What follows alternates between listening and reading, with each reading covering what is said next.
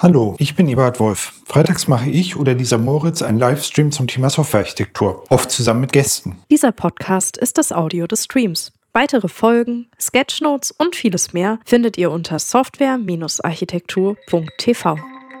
Softwarearchitektur im Stream. So, dann herzlich willkommen zu einer weiteren Episode von äh, Softwarearchitektur im Stream. Heute geht es um das Thema ähm, Softwareentwicklung optimieren nur Silver Bullet. Ähm, kurz vorher noch ein, also sozusagen eine kurze Werbeeinblendung. Und äh, zwar gibt es von uns, also von, ähm,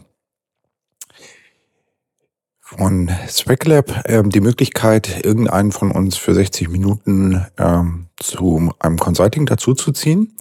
Und ähm, das ist vielleicht eine Möglichkeit, um mal mit mir oder meinen Kolleginnen eure Herausforderungen in Bezug auf Digitalisierung, IT oder Softwarearchitektur oder sowas zu diskutieren. Pack den Link dazu mal in den Chat und außerdem packe ich den halt auch nochmal in die Shownotes. Gut, worum geht's heute inhaltlich? Also es geht halt um eben Silver Bullet und das ist halt schon fast ein geflügeltes Wort. Nicht? Also ähm, irgendwie ist es halt etwas, was in unserer äh, Branche öfter mal benutzt wird, als nicht, es gibt halt nicht das ultimative Mittel für irgendwas.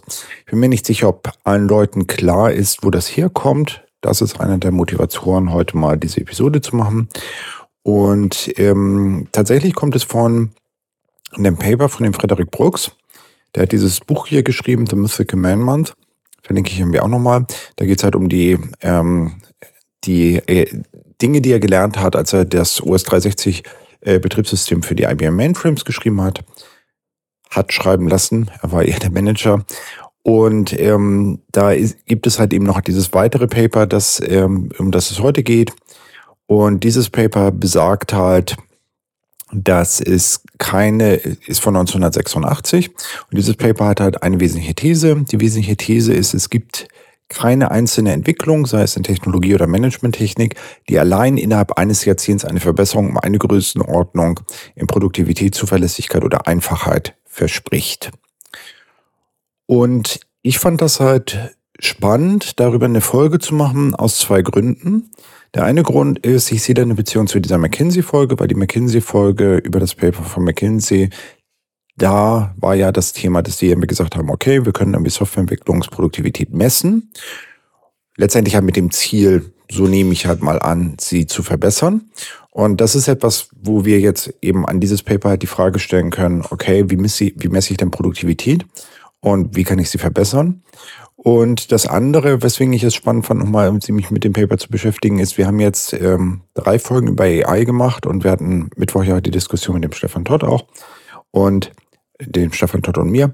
Und äh, da war ja auch eins der Themen, dass ähm, wir halt versucht haben, AI zu bewerten. Und da ist ja eine wichtige Folge, also wie ist es denn nun? Äh, ist es halt so, dass wir mit ähm, AI erwarten können, erheblich produktiver und besser zu werden in Bezug auf Softwareentwicklung. Und da dachte ich halt, gibt uns dieses Paper vielleicht auch Hinweise. Gut, ähm, das sozusagen zum Vorspann und zum Setting. Jetzt ist halt die Frage, warum überhaupt eben Silver Bullet? Und da gibt es halt, das ist eine Metapher, die kommt halt irgendwie davon, dass es halt irgendwie Werwölfe gibt und äh, der Fred Brooks hat halt geschrieben, dass äh, die Werwölfe deswegen so erschreckend sind, weil sie sich halt vom Vertrauten, nicht von einem normalen Menschen halt in dieses Horrorwesen verwandeln. Und das, die Legende besagt ja, dass eben Werwölfe mit Silberkugeln, Silver Bullets, verwundbar sind und eben nicht typischerweise mit ähm, anderen Waffen.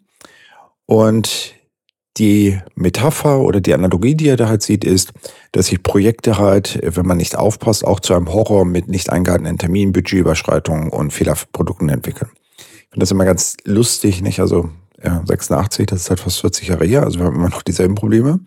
Das heißt, das Risiko von Projekten kannte man halt damals auch schon.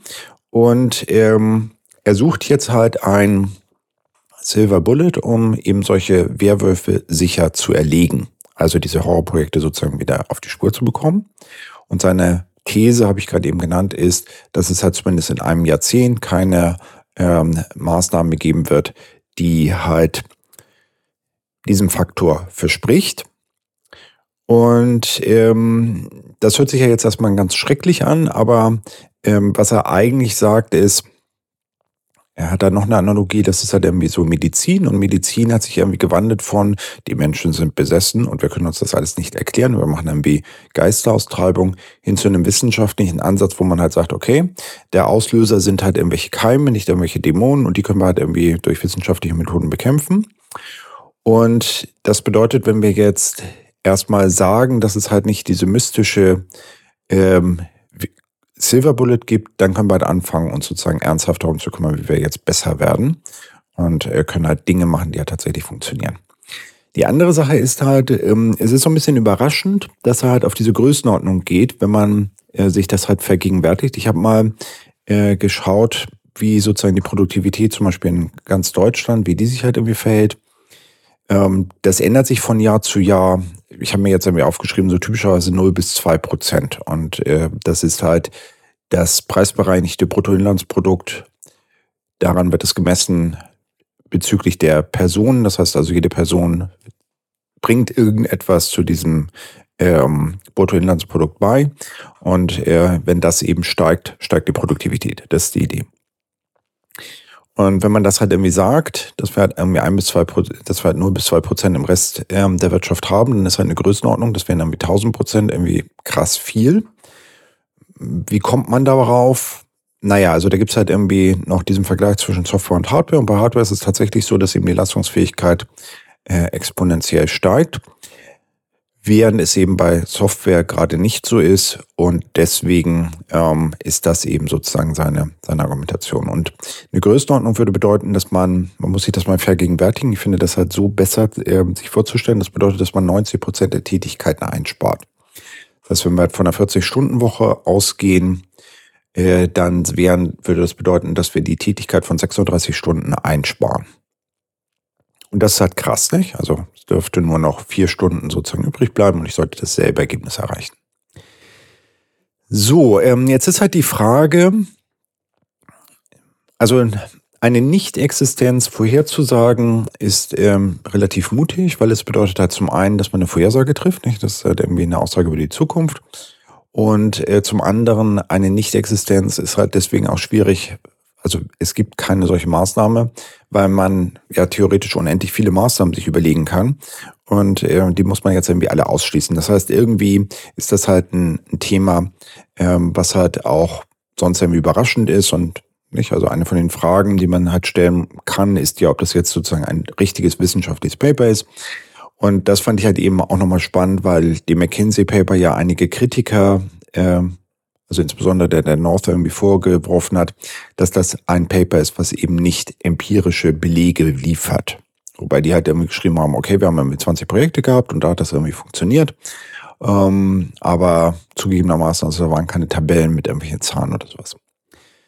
So, und das Argument, was er halt macht, ist, dass es halt zwei äh, Tätigkeiten gibt ähm, in der Softwareentwicklung. Das sind zum einen die Essential-Tätigkeiten, also die Dinge, die wesentlich sind, Kerntätigkeiten sind und die Accidental-Tätigkeiten, äh, das sind so Nebensächlichkeiten oder unbeabsichtigte Sachen. Also da steckt, glaube ich, schon Accident drin, nicht der Unfall, aber es ist jetzt nicht, es sind nicht unfällige äh, Aufgaben, sondern eben Dinge, die halt eigentlich nicht im Kern liegen. So, jetzt ist halt die Frage, was ist denn der Kern? Und der Kern, so sagt er, ist die Ausgestaltung der komplexen konzeptionellen Strukturen, die die abstrakten Softwareentitäten bilden. Auf Englisch wird es auch nicht besser. The fashioning of the complex conceptual structures that compose the abstract software entities. Für mich bedeutet das ähm, sowas wie, also eben konzeptionell zu sagen, das ist das, was wir bauen, sowas wie ein Design zu machen, eine Architektur zu machen und sich halt zu überlegen, was ist eigentlich das Problem. Und ähm, ich, also mir ist eingefallen, dieses Knowledge Crunching, was es im Domain Design gibt, wo man eben sagt, dass man zusammen mit den Domänenexpertinnen sich hinstellt und halt sagt, okay, was bauen wir hier eigentlich, was ist unser Thema und halt insbesondere zusammen mit den Domänenexpertinnen in diesem Domain, äh, Knowledge Crunching in einen Austausch geht und halt schaut, was dort die Sachen sind, die zu bauen sind. Und dann kommt halt da irgendwas raus, nicht? Datenstrukturen, Beziehungen, Algorithmen. Und das bedeutet halt auch, dass er sagt, die schwierigen Sachen sind sowas wie Spezifikation, Design und Test. Und dort sind halt auch die großen Fehlerquellen. Ähm, ich habe bei Heise mal diesen schon zitierten, ähm, dieses schon zitierte Blogpost geschrieben. Äh, das hatten wir, hatte ich irgendwie auch bei der, ähm, schau nochmal auf, dass ich mir da, dass ich da den, den Link auch reintue. Das hatte ich auch bei am Mittwoch äh, kurz erwähnt. Ähm, und das ist ein Blogpost, was scheinbar etwas über KI sagt, aber in Wirklichkeit äh, sagt, Softwareentwicklung ist eben genau das. Es ist nicht das Produzieren von Code, sondern die Frage beantworten, was soll dieser Code eigentlich tun und äh, wie kommen wir da halt irgendwie hin. So, soweit so gut. Ähm, das Paper geht dann weiter und sagt dann, äh, sagt dann, okay, warum ist das schwierig? Und dafür gibt es jetzt, jetzt verschiedene Gründe. Ein Grund ist, das ist komplex. Und zwar ist es komplex für ihr, sein Software ist komplex für seine Größe, denn keine zwei Teile sind gleich. Wenn sie gleich sind, würde man sie vereinheitlichen. Das bedeutet also, ich habe nicht irgendwie etwas, wo ich jetzt mehrere Dinge zusammenfasse und sage, naja, das ist irgendwie genau dasselbe. Dann würde ich das irgendwie zusammenfassen. Nicht, das ist dieses Don't repeat yourself. Äh, ich sollte halt eben nicht zweimal dasselbe hinschreiben, sondern sollte ich es einmal hinschreiben und an beiden Stellen benutzen. Das bedeutet also, das ist halt auf jeden Fall komplex. Das bedeutet, wenn ich das Ding größer mache, skaliere, dann habe ich halt mehr unterschiedliche Elemente. Ich kriege eine neue Anforderung, ich muss Änderungen machen. Das werden neue andere Elemente sein. Und das bedeutet, es wird halt immer, immer komplizierter. Und gleichzeitig ist eine Abstraktion schwierig, weil sie möglicherweise wichtige Dinge wegabstrahiert. Mir fällt da ein, das ist so ein bisschen ein klassisches Beispiel, sehr ein technisches Beispiel. Das sind so OR-Mapper, nicht? OR-Mapper haben die Aufgabe, Objekte in Java beispielsweise geschrieben, in eine relationale Datenbank zu packen. Und die Idee ist eigentlich, dass ich die relationale Datenbank irgendwie nicht mehr sehe. Aber das ist halt schwierig, weil dieses Mapping zwischen Objekten und Relationen ist nicht trivial.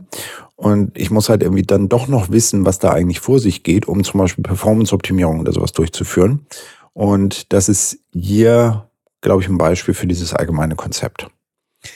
Das bedeutet, ich kann irgendwie nicht mal das verstehen, ich habe dieses Problem mit den Kommunikationsproblemen. Das ist auch etwas, was in dem Conway Paper drin steht. Wenn ich halt ein großes Projekt habe und halt Schwierigkeiten habe in der Kommunikation, dann bricht mir auch äh, anschließend die Architektur und die Technik zusammen, weil es eben, weil ich halt kommunizieren muss. Alle müssen halt diese richtigen Sachen verstehen. Und wenn das nicht mehr der Fall ist, dann habe ich halt mit der Umsetzung Probleme.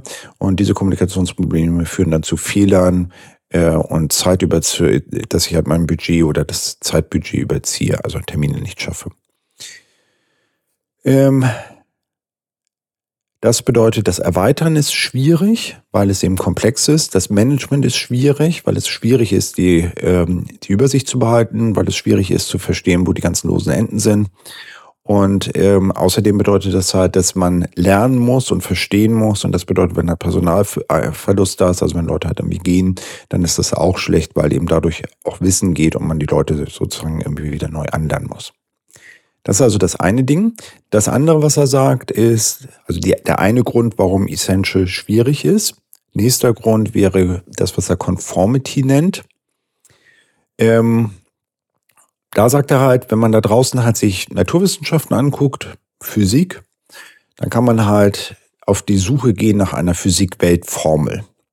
Also dem Ding, wo ich halt sage, das ist das, was eben alle physikalischen Prozesse erklärt. Wir haben ja im Moment so nicht? Verschiedene fundamentale Sachen, was ich nicht, Gravitation, elektromagnetische Kräfte und so weiter und so weiter. Und wenn ich die halt alle vereinheitliche und dann habe ich halt irgendwie das große eine Ding, fertig.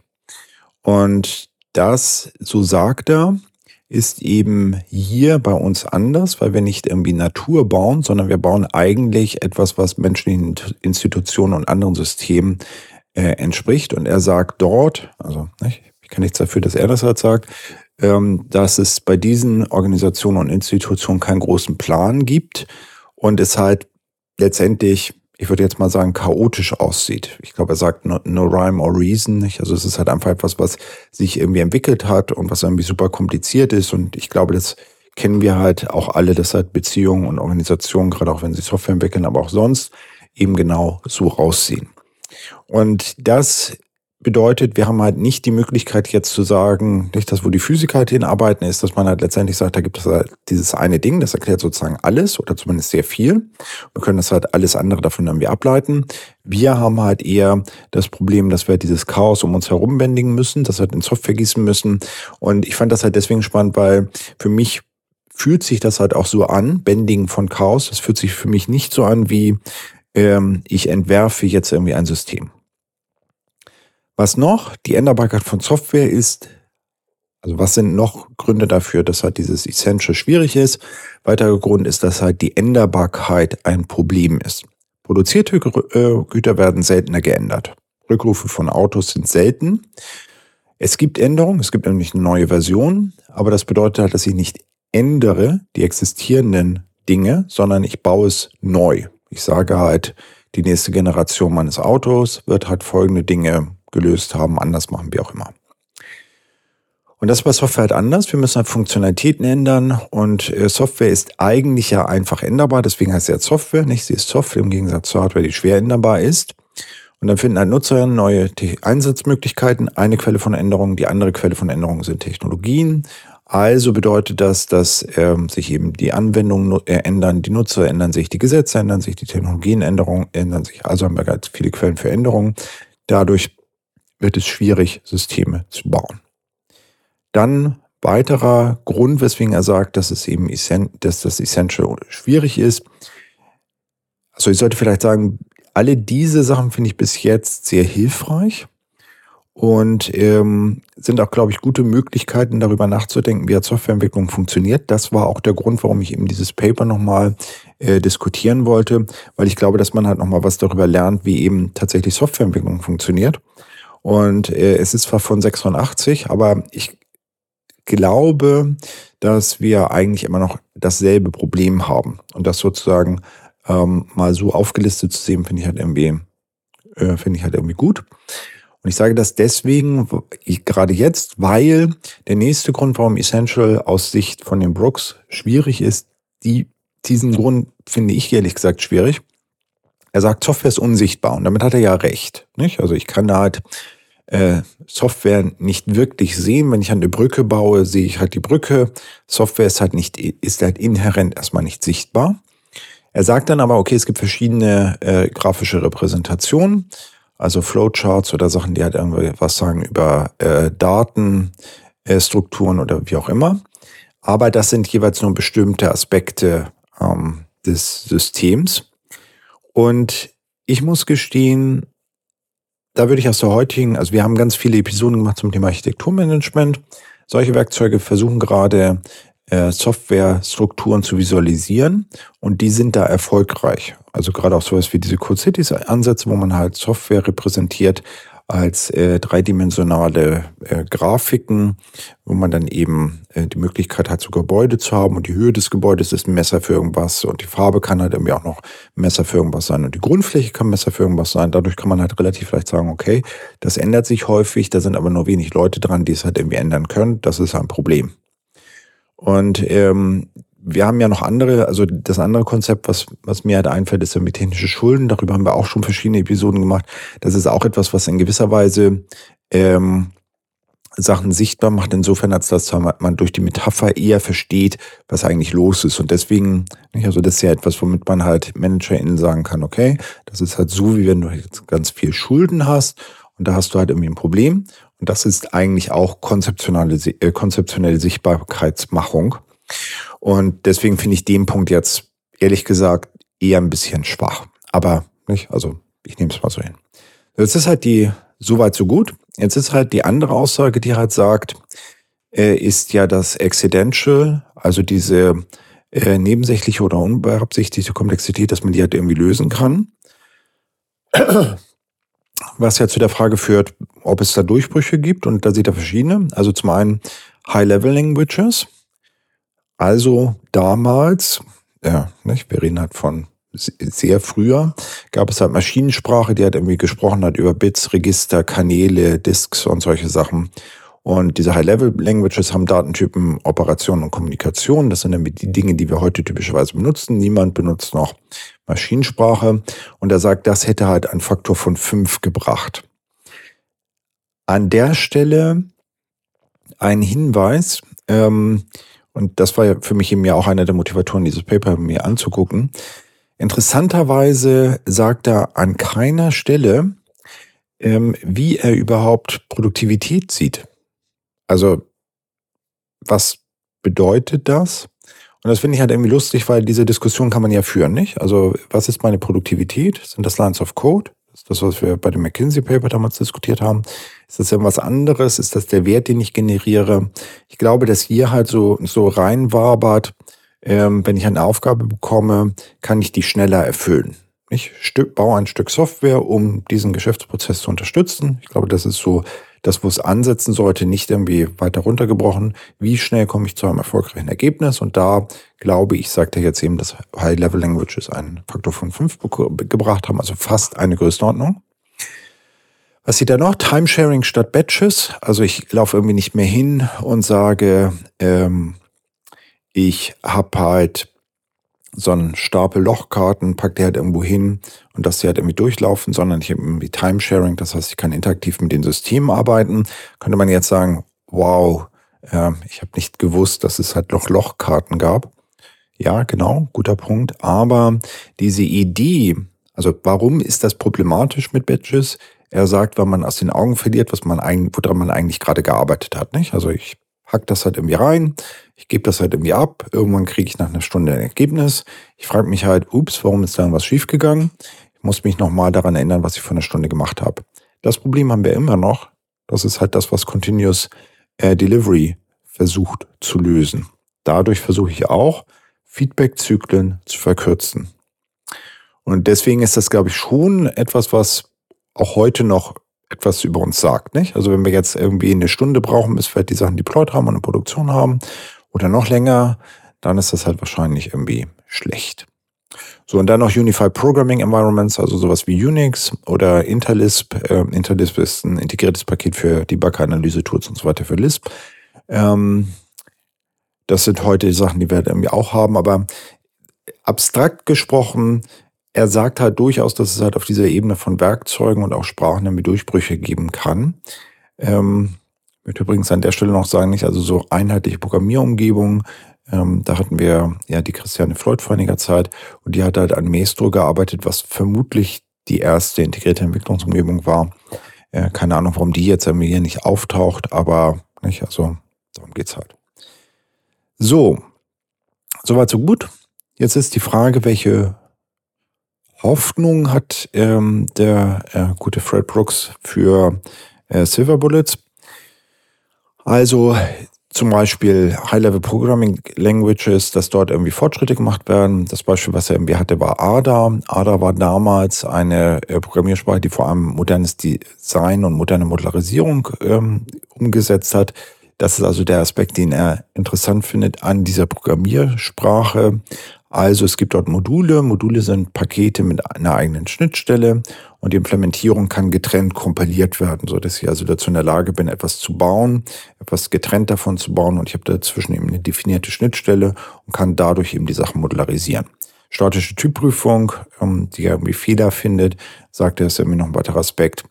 Ähm, insgesamt ADA hat auch zum Beispiel eine Unterstützung für Parallelität. Es findet sogar einige Deadlocks. Es gibt einen Schutz gegen Buffer-Overflows und so weiter. Aber es ist eine sehr komplexe Programmiersprache gewesen. Die haben halt versucht, äh, alle 150 Programmiersprachen, die halt das Verteidigungsministerium in den USA benutzt hat, durch eine zu ersetzen. Und da kann man sich vorstellen, was dabei irgendwie rauskommt. Er sieht das analog zu den Betriebssystemen in den 60ern, die eben auch einige Probleme gelöst haben. Ähm, also da finde ich halt relevant für uns heute, dass eben genau diese Modularisierung, diese Konzepte, über die wir ja immer noch reden, das ist auch etwas, was wir mehrmals im Stream diskutiert haben, was zum Beispiel auch etwas über Microservices sagt. Microservices sind eben eine andere Art von Modularisierung. Das sind halt immer noch wichtige Dinge und das muss man halt irgendwie sozusagen auf die Reihe bekommen. Und ich finde es halt hier insbesondere spannend, dass er eben sagt, na ja, also diese Programmiersprache, die eben eigentlich ganz viele Features hat, wie ich gerade eben sagte, auch Unterstützung für Parallelität oder auch sowas wie eben, äh, Schutz gegen Buffer-Overflows. Das würde auch heute noch einigen Systemen vielleicht ganz gut tun, wenn man das auf der Programmiersprachenebene lösen könnte. Da sagt er aber, das sind gar nicht die wichtigen Sachen. Die wichtigen Sachen sind Module und das ist ja Module unterstützt. Und ähm, das bestätigt mich so ein bisschen darin, dass ich darauf eben auch einen, einen wesentlichen Fokus lege, in dem, was wir hier diskutieren, aber auch was ich sonst irgendwie bei Talks oder so diskutiere. Dann kommt objektorientierte Programmierung. Ähm, da seht ihr zwei Teams. Also einmal Abstract Data Types, tatsächlich etwas, was ich im Studium damals gelernt habe. Also wo ich halt sage, ich habe bestimmte Werte und ich habe Operationen da drauf, aber ich gebe die Speicherstruktur nicht vor. Und das bedeutet nicht, also wenn ich halt einen Kunden habe, ein Kunde kann verschiedene Werte haben. Da gibt es zum Beispiel den Namen, den Vornamen und so weiter. Und da kann ich ja verschiedene Werte haben. Also ich kann einen Kunden haben, der halt Ebert Wolf heißt. Kann, ich kann einen Kunden haben, der halt Fred, Brooks heißt. Und ich habe Operationen auf dem Kunden. Ich kann also jetzt irgendwie sagen, okay, ich lege den an und was auch immer. Und dadurch habe ich eben genau ein Teil von diesen Objekten und auch von den Modulen definiert, dass ich eben sage, okay, es gibt eine Schnittstelle und äh, dann ist da drin irgendwie gekapselt äh, so, eine, so, so ein bisschen die Daten. Und da, das andere Element sind, und da nennt er auch tatsächlich als Beispiel eben ADA-Packages, also eben nichts, was eine klassische objektorientierte Programmiersprache hätte. Und dann eben diese Hierarchien nicht, wo ich halt sage, ich habe halt ein, eine Person und da gibt's halt als Spezialisierung ähm, die, den Kunden und so weiter. Und das sind zwei Konzepte, die halt unabhängig voneinander sind. Das ist für ihn Objektorientierung. Und ja, das sieht er irgendwie auch als eine Möglichkeit. Ähm, logischerweise sagt er, dass keine dieser Möglichkeiten tatsächlich diese Größenordnung bringt. Sonst würde er halt diese, äh, sonst wäre seine These, dass es halt nicht eine einzige Mechan Mechanismus gibt, um diese Größenordnung zu erreichen. Äh, die wäre ja sonst nicht gültig. Das nächste hatte mich überrascht. Also eine, weit, eine weitere Hoffnung für Silver Bullet ist künstliche Intelligenz.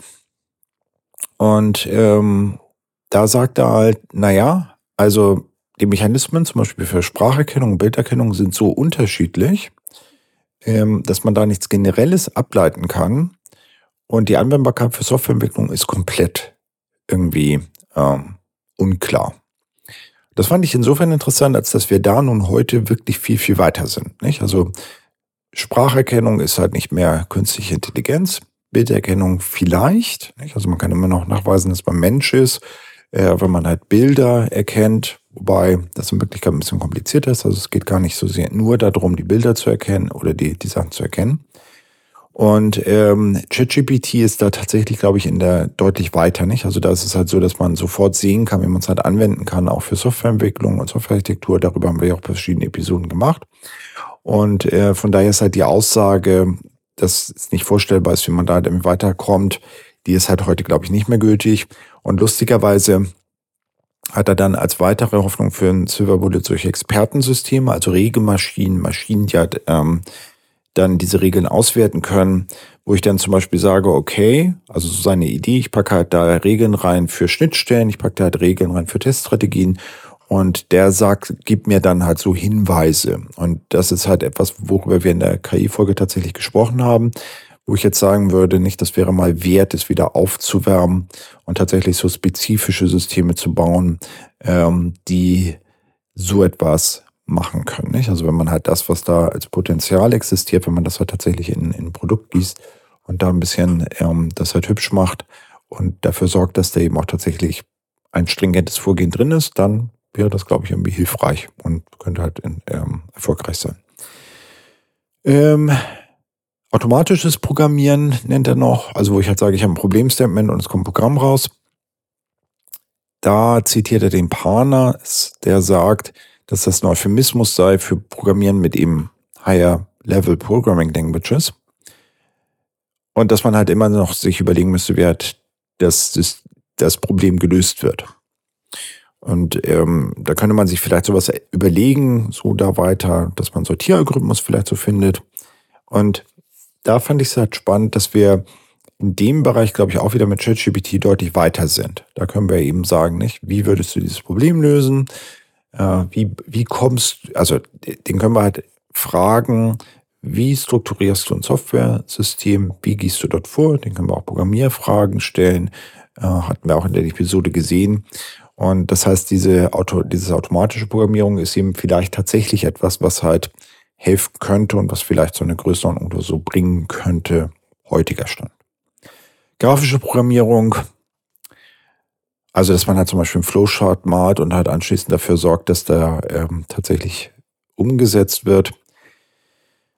Ich fand das immer schon schwierig. Ich glaube, wir werden nie davon wegkommen, ähm, Software zu schreiben als Text. Und das ist halt das mächtigere Konzept. Und diese grafische Programmierung. Also es ist gut, um Informationen zusammenzufassen, aber Programmieren, damit kann ich mir nicht vorstellen. Verifikation, das nächste, was halt Hoffnung hat. Das ist für bestimmte Bereiche wichtig, aber es ist mehr Arbeit. Also ich setze mich hin und verifiziere durch im, im Extremfall ein äh, Beweis, dass das System korrekt funktioniert. Das ist aufwendig. Das sichert zu, dass das Programm der Spezifikation entspricht. Das Problem ist aber, die Spezifikation zu finden. Das heißt, das hilft uns tatsächlich nicht. Und äh, ja, was hat er noch? Umgebung und Werkzeuge, hierarchische Dateisysteme nennt er einheitliche Dateiformate, generalisierte Werkzeuge. Äh, ja, haben wir nicht. Also wir haben halt sowas wie Jira oder so. Ähm, ob das eine Größenordnung bringt, glaube ich halt eher nicht. Und äh, dann noch Workstations, die halt schneller kompilieren und editieren können. Das heißt, eigentlich aus diesem Bereich könnte man jetzt, also gibt es Hoffnung für ein Silver Bullet. Ich würde sagen, ähm, diese Moderarisierungssache ist immer noch wichtig. Das ist aber keine Größenordnung. Das ist auch heute noch wichtig. Ähm, ich finde es halt interessant, dass sich halt diese Einordnung von AI tatsächlich fundamental geändert hat. Also nicht, ähm, nicht so, dass man jetzt sagt, das ist mehr besser, sondern es ist tatsächlich so, dass man andere Probleme lösen kann. Und das halt auch sehr direkt. Da wäre also vielleicht tatsächlich ein Kandidat und das, was eben diese These, dadurch kann man keine Größenordnung bekommen. Ähm, da würde ich halt sagen, dass man das heute tatsächlich challengen könnte. Da sind wir halt deutlich weiter und es kann sein, dass wir da irgendwie eine Größenordnung bekommen könnten. Ähm, was ich interessant finde, hat auch zur Abschätzung davon, was denn das nun äh, bringt mit der, mit der KI. Die Aussage, die er trifft, ist, wenn ich kein Maschinensprache mehr schreibe, und da schreibe ich ja über Register, äh, und irgendwelche Speicherbereiche und so weiter und so weiter. Ich schreibe halt direkt das, was der Computer tatsächlich ausführt. Versus High-Level-Programmiersprachen, die eben sagen, ich baue halt eine Schleife und äh, ich habe halt irgendwelche Variablen und, und so weiter und so weiter. Da sagt er ja, ähm, dass er halt einen Faktor von fünf erwartet. Oder glaubt, dass der halt realisiert worden ist. Das heißt, und ich bin mir nicht sicher, ob wir mit AI deutlich mehr erwarten können. Also das heißt, das ist eben auch vielleicht doch keine Größenordnung, denn dass wir da einen größeren Schritt gehen als, als das, was, was die High-Level-Programming Programming Languages gebracht haben, ja, ist halt zumindest noch eine Frage. Gut, ähm, was hat er für Vorschläge, wie man die, diese essentiellen Probleme attackieren kann? Das sollte man vielleicht auch nochmal hinweisen, nicht? Also das ist kein pessimistisches Paper, sondern es sagt halt, wir müssen, wir können nicht diese eine Maßnahme äh, erwarten, dass die uns halt hilft.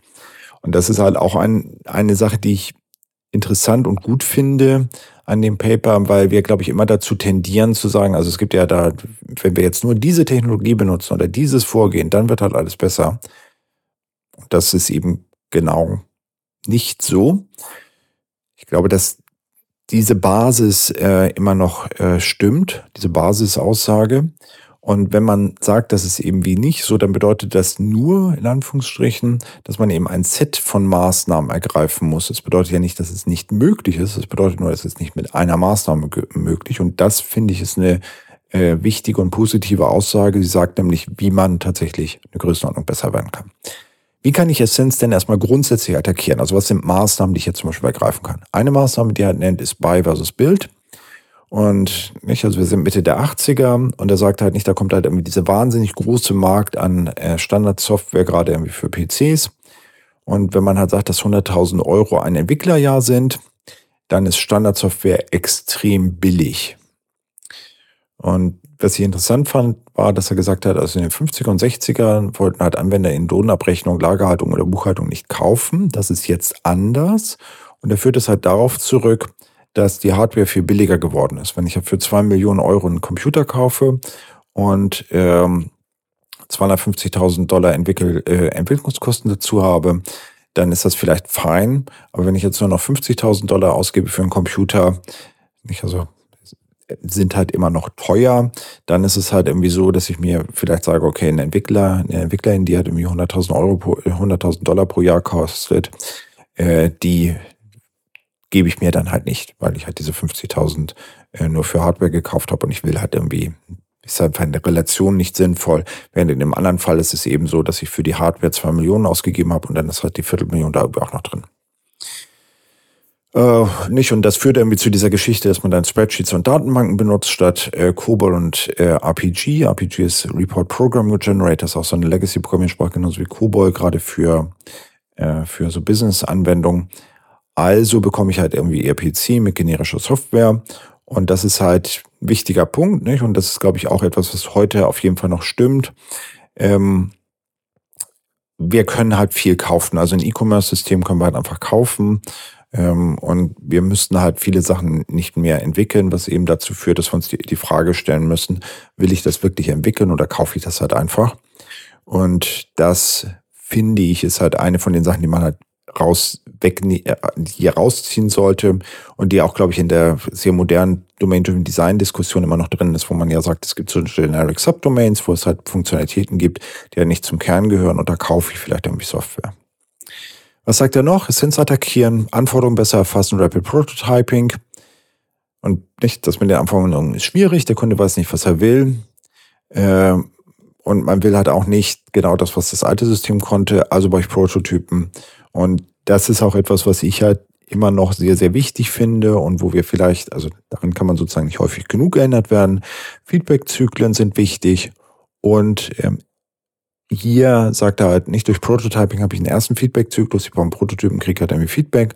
Eigentlich will ich das kontinuierlich machen, da sind wir bei iterativ inkrementeller Entwicklung und auch darauf kann man eben nicht häufig genug hinweisen. Und dazu gehört vielleicht auch der nächste Tipp, wenn man die Essenz attackieren kann durch Grow, not Build, also dass ich es halt aufziehe und nicht baue. Ähm, und das bedeutet halt, dass ich dort ähm, ja wie in der Natur, also der, in der Natur ist es ja eben so, dass ähm, die Lebewesen einer Evolution unterworfen sind und das bedeutet nicht, dass ich sie baue, sondern ähm, sie werden eben durch die Evolution ergeben sie sich halt über die Zeit. Und das, so sagt er, sei irgendwie auch ein sinnvoller Ansatz. Was auch für mich halt total wichtig ist. Ich habe auch jetzt auf der OP gerade auf der Konferenz haben wir auch gesagt, dass das das ist, was Architektinnen tun sollten. Sie sollten sich irgendwie nicht hinstellen und sagen, ich design das mal kurz, sondern eben das wachsen lassen. Und als Gärtner nicht sehe ich halt irgendwie Rosen und schaue halt, äh, wie die ähm, halt ja aufblühen aber ich kann denen nicht befehlen, dass sie jetzt zu blühen haben und ich kann sie nur unterstützen und ich glaube, das ist ein besserer Ansatz für Architektur. Essenz attackieren sonst noch eben großartige Designerin, also dass ich Designerin identifiziere, sie mentore und eine Karriereentwicklung mache. Das ist nicht mein Job. Ähm, Architekt, Architektin-Ausbildung und das, was wir hier machen, läuft ja auch in diese Richtung. Ähm, das heißt, das sind eben auch Sachen, die, äh, glaube ich, immer noch sehr, sehr wichtig sind.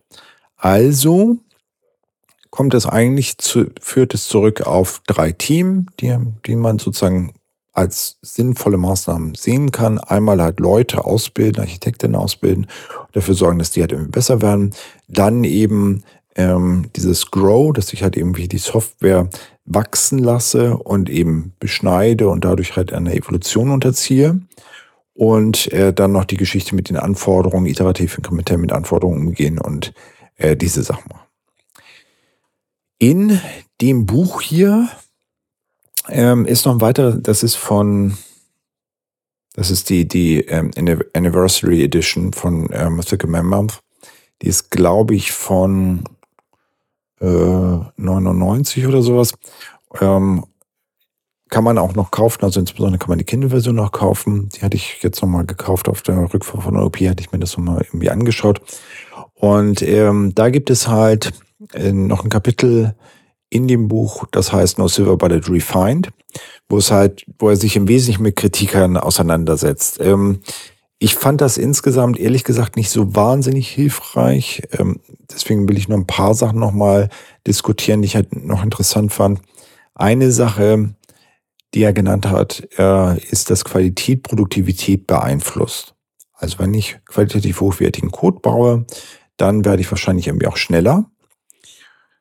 Dazu haben wir verschiedene Folgen zu Technical Debt und eine Sache, die da irgendwie spannend ist, wir können jetzt die Qualität des Codes als Proxy nehmen für die äh, Produktivität. Wenn wir qualitativ hochwertigen Code haben, dann sind wir wahrscheinlich auch besonders produktiv. Und das finde ich eine ganz spannende Sache. Nicht? Also das könnte man jetzt tatsächlich einführen und machen. Und ähm, ja, das fand ich halt irgendwie nochmal interessant. Dann eben die Geschichte mit den äh, Produktivitätszahlen. Da sagt er eben tatsächlich ziemlich aktiv, die sind schwer zu definieren, die sind schwer zu kalibrieren und schwer zu finden. Das bedeutet, dass er sie nicht nur keine Definition gibt für Produktivität, sondern auch sagt, das ist irgendwie schwierig. Das mit Kaufen, das, so sagt er, funktioniert halt, oder da hat er noch weitere Beispiele gebracht, also Software mit Kaufen. Das haben wir ja vorher schon diskutiert, dass das eben etwas ist, was hilfreich sein kann. Und dann gibt es halt noch diese beiden Sachen, einmal mit objektorientierter Programmierung, wo eben tatsächlich sagt, dass das hilfreich sein kann.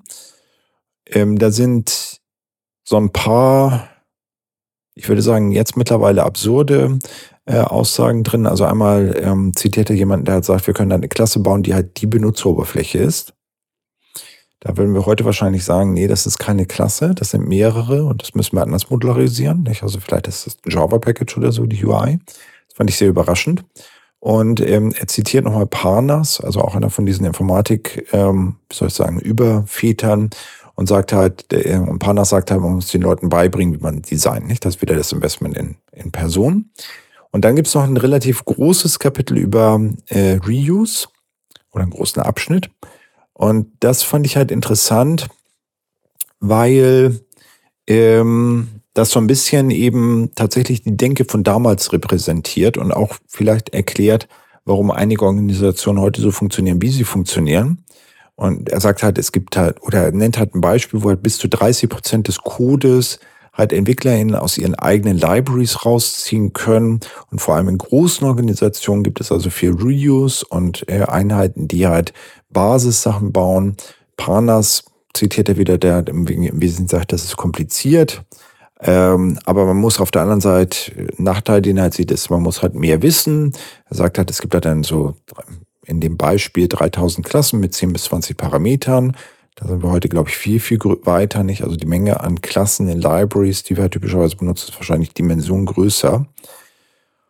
Äh, und ich fand wir haben eine Episode gemacht zum Thema äh, generell versus spezi spezifisch vor einiger Zeit.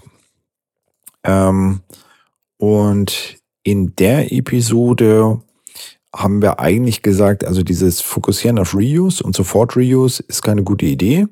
Äh, wir müssen eigentlich erstmal konkret schauen, ähm, wie, dass wir die konkreten Probleme lösen und dann irgendwie bei der dritten Anwendung, ich glaube, das war so die, die Daumenregel, die der Bertjan äh, Schrivers da gegeben hat, nach der dritten Anwendung können wir es halt irgendwie generalisieren. Und da ist ihr ein deutlich anderer Ansatz zu spüren, nicht der irgendwie sagt, okay, ähm, wir wollen halt äh, schon von vornherein Dinge für Reuse designen. Und da würde ich halt irgendwie sagen, äh, ja, das ist wahrscheinlich etwas, was, was tatsächlich keine gute Idee war. Ähm, was ist jetzt das Fazit? Ich glaube, dass bestimmte Sachen aus diesem Paper abzuleiten sind und die sind halt irgendwie immer noch gültig. Softwareentwicklung ist konzeptionell kompliziert. Das Problem ist, dass wir uns halt überlegen müssen, was wir eigentlich bauen müssen. Diese konzeptionelle Ebene ist schwierig das ist nicht trivial verbesserbar. Das ist die Kernaussage eigentlich, würde ich behaupten. Und, und die ist meiner Ansicht nach immer noch ähm, gültig. Wenn das so ist, dann können wir nicht den einen revolutionären Ansatz erwarten. Also wenn wir dann halt irgendwie sagen, okay, wir machen halt Microservices, alles wird halt eine ganze Dimension einfacher. Nein. Äh, oder wir sagen halt, wir managen auf eine andere Art und Weise. Auch das wird es wahrscheinlich nicht bringen. Bestimmte Dinge sind halt immer noch wichtig. Nicht? Modularisierung ist wichtig. Ähm, wir können aus Werkzeugen Vorteile generieren. Äh, diese Geschichte mit Architektinnen ausbilden ist wichtig. Wir wollen irgendwie Software-Systeme eher ähm, da eher grow machen, also dass wir sie eben wachsen lassen und ähm, geordnet wachsen lassen. Das Management von Anforderungen ist wichtig, aber wir können halt nicht dieses eine Ding erwarten, was uns dann irgendwie sofort weiterhilft. Und das ist, glaube ich, ein wichtiger, ein wichtiger Hinweis dafür, wie wir die Softwareentwicklung optimieren sollten durch ein Set von Maßnahmen. Das wussten wir jetzt schon 1986 nicht, von dann ist halt das Paper. Das heißt also, das ist eigentlich irgendwie nichts Neues und Das ist ja auch etwas, was sich vielleicht durch den Stream zieht. Nicht, dass halt viele von den Sachen, die wir halt heute erleben, äh, auch schon länger klar sind. Was halt bedeutet, was insofern, glaube ich, auch hilfreich ist, als, dass, als dass wir halt wissen, dass wir da sozusagen auf einem guten Weg sind. Nicht? Also wir wissen, wie es halt funktionieren sollte. Ähm, die andere Sache ist, das Ganze ist halt eine Meinung. Also da sind wahnsinnig wenig empirische Hinweise. So, da kommen wir halt irgendwie zu dem McKinsey Paper und da war mir eben genau diese, ähm, wie soll ich sagen, also da, da fand ich es halt wichtig, äh, dieses Paper, was halt anerkannt ist und wo, man, und wo man halt sagt, das ist ein fundamentales Paper, was halt ganz wichtig ist, was halt ganz viele Leute fundamental finden, wo es halt auch viel Kritik anschließend gab, was also tatsächlich eine Diskussion in Gang gesetzt hat und was halt sogar zu einem geflügelten Wort ist. Nicht? No Silver Bullet ist halt fast ein geflügeltes Wort, sondern da haben wir halt irgendwie das McKinsey Paper und beide haben halt keine gute, keine gute Definition von Produktivität und beide haben halt nicht wahnsinnig viel Empirik. Ich würde sogar dafür dazu neigen zu sagen, dass das McKinsey Paper mehr Empirik hat, weil sie sagen halt, wir haben es halt zumindest mal in 20 Projekten ausprobiert. Der Brooks stellt im Wesentlichen nur Thesen auf. Und die Thesen sind halt auch schwer validierbar. Ähm, die andere Sache ist, das ist auch sozusagen nochmal ein Rückgriff auf die McKinsey-Folge. Ähm, in gewisser Weise ist das, was wir in der Folge diskutiert haben, immer noch, ist eigentlich auch das, was der Brooks, glaube ich, in diesem Paper sagt. Wir müssen verschiedene Maßnahmen ergreifen, um dafür zu sorgen, dass wir besser werden. Wir müssen halt verschiedene, und das ist halt in dem McKinsey-Paper eher, wir müssen halt verschiedene Metriken angucken, also wie viel Code produzieren wir, äh, vielleicht sowas wie, äh, wie zufrieden sind EntwicklerInnen und so weiter und so weiter, um halt zu dem Ergebnis zu kommen, wie oft deployt man, nicht? Diese verschiedenen Metriken anzugucken, um halt zu, zu, kommen, dass wir halt besser werden. Und der, äh, dieses Paper sagt halt, wir haben verschiedene Maßnahmen, um halt, müssen mehrere Maßnahmen ergreifen, um halt eine Größenordnung besser zu werden. So, und ich glaube, das entspricht sich so, so ein bisschen. Und ähm, da ist halt ich glaube, ähm, also für mich verstärkt das auch nochmal meinen Punkt, den ich halt bei diesem ganzen McKinsey-Ding äh, halt tatsächlich problematisch finde, nämlich dass sie halt sagen, hier ist halt das eine Set von Dingen, das ihr halt untersuchen solltet als Metriken und dann kommt ihr halt schon, bekommt ihr halt schon ein Ergebnis raus. Ich finde das halt ein, hiernach eigentlich noch problematischer, weil wenn man sagt, es gibt eben einen Strauß von Maßnahmen, den ich ergreifen soll, ähm, warum sollte ich dann eine festgelegte Menge von Metriken haben, um zu bewerten, was ich eigentlich tun möchte, um besser zu werden.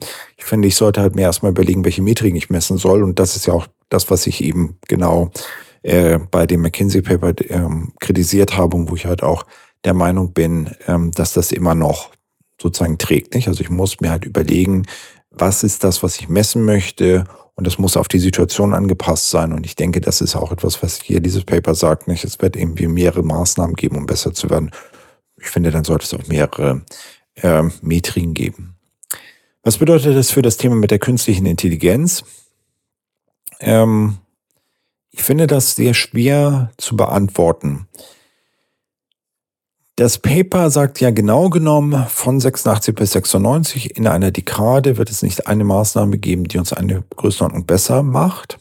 Jetzt ist halt die, die Frage, die wir uns hier jetzt stellen können, ist, wir haben jetzt 2023, wird AI eine Maßnahme sein, die eine größte, also die Einführung von AI in verschiedenen Arten und Weisen, wird das eine Größenordnung bringen in Bezug auf die Produktivität? Das wäre ja die Frage und wir müssen jetzt nämlich schauen, wenn wir uns das Paper von damals angucken, gibt es Hinweise, ob wir das erwarten können oder nicht. Ein Messpunkt dabei ist halt diese Aussage, dass eben High-Level Programming, High-Level Programming Languages nur einen Faktor von fünf gebracht haben.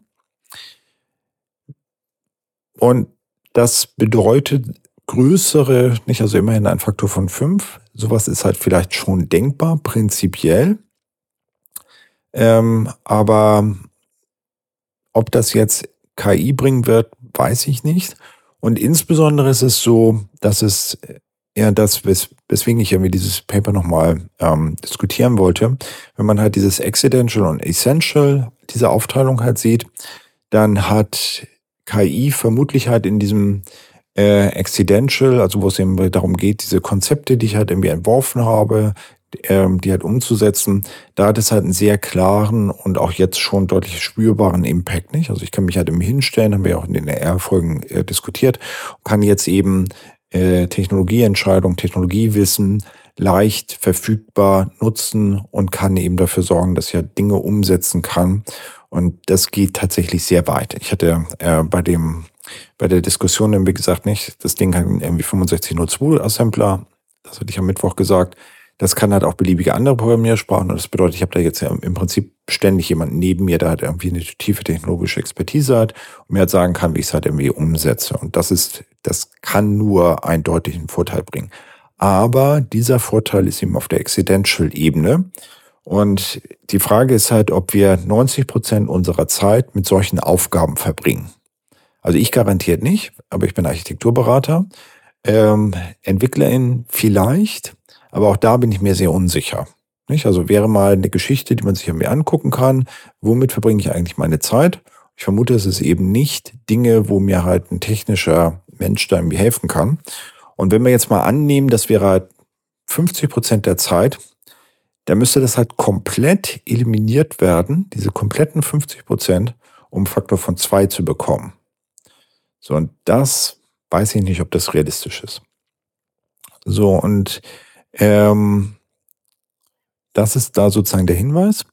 Die, allerdings muss man jetzt auf der anderen Seite sagen, äh, AI könnte mir halt auf dieser ähm, Essential-Ebene halt schon helfen. Nicht? Also ich kann im Prinzip jetzt Systeme bauen, die mir halt sagen, geh doch so vor, mach halt so Testing, mach halt so den äh, Software-Architekturentwurf und äh, mir dort eben auf dieser Ebene auch helfen, also hier auf dieser strategischen, übersichtlichen Ebene. Oder vielleicht auch irgendetwas, wo man irgendwie sagt, okay, nicht, hier ist halt irgendwie eine Anforderung, schau dir das doch mal an und sag mir mal, wo sind die Widersprüche, was sind die nächsten Schritte. Sowas wäre halt prinzipiell denkbar. Und ich hatte es halt, glaube ich, auch bei den Folgen gesagt und auch irgendwie bei der Diskussion nochmal, wenn man jetzt so ein Blueprint hätte, der irgendwie sagt, okay, ich will halt Qualitätsanforderungen haben. Aus den Qualitätsanforderungen brauche ich halt eine Lösungsstrategie, daraus brauche ich halt technische Entscheidungen und so weiter. Ich habe dann irgendwie ein System, was halt irgendwie so ge ge ge geguided äh, einen da halt in diese Richtung lenkt. Das wird vermutlich tatsächlich deutlich bessere Ergebnisse produzieren, als wenn man halt jemanden einfach loslaufen lässt und sagen, sagt nicht, mach mal eine Architektur. Äh, und wobei man halt hinzufügen muss, ähm, das ist ja was, was mich in letzter Zeit ähm, stört. Ich vermute halt, wenn man eine Brücke baut, gibt es halt ein Verfahren, wie man sowas macht. Nicht? Also wir haben halt irgendwie, äh, ich gebe halt irgendeinem einem äh, Civil Engineer die Aufgabe, baue eine Brücke. Ich gebe jemand anders halt diese Aufgabe. Der, ich vermute, dass halt ungefähr dasselbe rauskommen wird was auch immer die halt tun, nicht? Also die werden halt wahrscheinlich sich die Umgebung angucken, die werden halt irgendwie überlegen, welche Art von Brücke kann ich irgendwie bauen, eine Statikberechnung machen und so weiter und so weiter. Da gibt es vermutlich irgendwie einen definierten Prozess, der halt im Wesentlichen klar ist. Wir haben sowas ja auch. Also wir haben zum Beispiel äh, gut etablierte Prozesse, die halt sagen, nicht, es gibt halt irgendwie Stories und es gibt irgendwie agiles Schätzen und wir wollen in Iterationen vorgehen und Iteration ist ja etwas, was wir hier ganz viel diskutieren. Ähnlich halt auch diese Geschichte mit den äh, Qualitätsszenarien, die wir ja mehrfach diskutiert haben in, bei der ESAQB-Beispielaufgabe und in anderen Kontexten. Da gibt es auch irgendwie die Episoden zu, wie baut man eine Architektur. Aber diese Episoden habe ich ja deswegen gemacht, weil das eben offensichtlich in der Praxis die meisten nicht klar ist. Und das bedeutet, dass vielleicht das, wenn wir halt so eine AI haben, ist das eine andere Darreichungsform von den Dingen, die wir jetzt schon haben. Also ich weiß, wie man vorgeht. Eigentlich wissen wir auch als Branche, wie man vorgehen sollte. Wir machen es nur nicht oder nicht durchgreifend. Und da ist jetzt irgendwie die Frage, ob halt eine Technologie das Problem löst. Ähm, und da laufen wir potenziell vielleicht auch in so ein Anti-Pattern rein, ähm, wozu TechnikerInnen ja neigen. Und das Anti-Pattern ist halt, wir haben ein soziales Problem, bestimmte Dinge werden eben nicht so gemacht, wie sie eigentlich gemacht werden sollten. Und wir lösen es halt, indem wir halt irgendwie ein Tool bauen, also in diesem Fall halt eine AI, die das halt irgendwie kann. Genau, vor einiger Zeit hat noch UX Martin geschrieben, moin zusammen. Äh, genau, das war bis jetzt der, der einzige Hinweis im Chat oder die einzige Frage. Ähm, wenn sozusagen keine weiteren Fragen sind, ähm, schließe ich sozusagen, sozusagen äh, gleich. Ich weise noch mal kurz hin auf dieses kostenlose 60-Minuten-Consulting. Da könnt ihr euch mit mir oder einem meiner Kolleginnen äh, zusammensetzen und nochmal irgendwelche Themen diskutieren rund um Softwarearchitektur oder auch eben Digitalisierung oder so. Da freuen wir uns sehr drüber, wenn ihr da was bucht. Und äh, ansonsten ist es so, es gibt bei Softwarearchitektur im Stream, also bei Software-architektur.tv mittlerweile ja die Planung, die tatsächlich so ist, wie sie da steht. Das heißt, wir haben jetzt für äh, nächste Woche Hacker School und Menschenbegeisterung mit Dr. Julia Freudenberg. Das macht Lisa. Äh, die Julia hatten wir ja auch schon bei dem Panel auf den IT-Tagen. Ähm, da gibt's halt irgendwie die, die alte Episode. Äh, und die Hacker School ist, glaube ich, eine, eine schöne Sache, um halt äh, zu lernen, wie man eben äh, Software entwickelt. Und äh, glaube ich auch eine, eine ganz schöne Sache. Und die, die Julia äh, ist halt auch dazu in der Lage, das ganz hervorragend darzustellen und zu diskutieren. Also von daher äh, glaube ich, wird das eine spannende Folge, äh, wo Julia und äh, Lisa sich da zusammen drüber äh, diskutieren. Genau. Dann würde ich sagen, vielen Dank. Ich wünsche noch einen schönen Freitag, ein schönes Wochenende. Achso, ich sollte noch sagen, ähm, sorry, dass das halt diese Woche 12 äh, Uhr geworden ist, aber ich habe jetzt gleich irgendwie das nächste Meeting und das war halt der Grund, weswegen ich es verlegt habe. Verworti schreibt noch Danke für den Stream, war sehr spannend und ich werde das Paper am Wochenende mal selber durcharbeiten. Genau, viel Spaß dabei und ähm, genau, ich packe irgendwo einen Link hin zu dem Paper, also in den Show Notes. Man findet das auch. Ähm, das, was hier drin ist, in dem Mystical Month, ist etwas schöner vom Layout her und das eben auch das Follow-up-Paper. Ich glaube, dieses Follow-up-Paper findet man sonst nirgendwo und Mystical Month ist sowieso eins von den Büchern, was vielleicht irgendwie mal ganz, ganz gut ist zu lesen. Ja, dann würde ich sagen, vielen Dank und äh, schönes Wochenende, schönen Freitag. Bis dahin.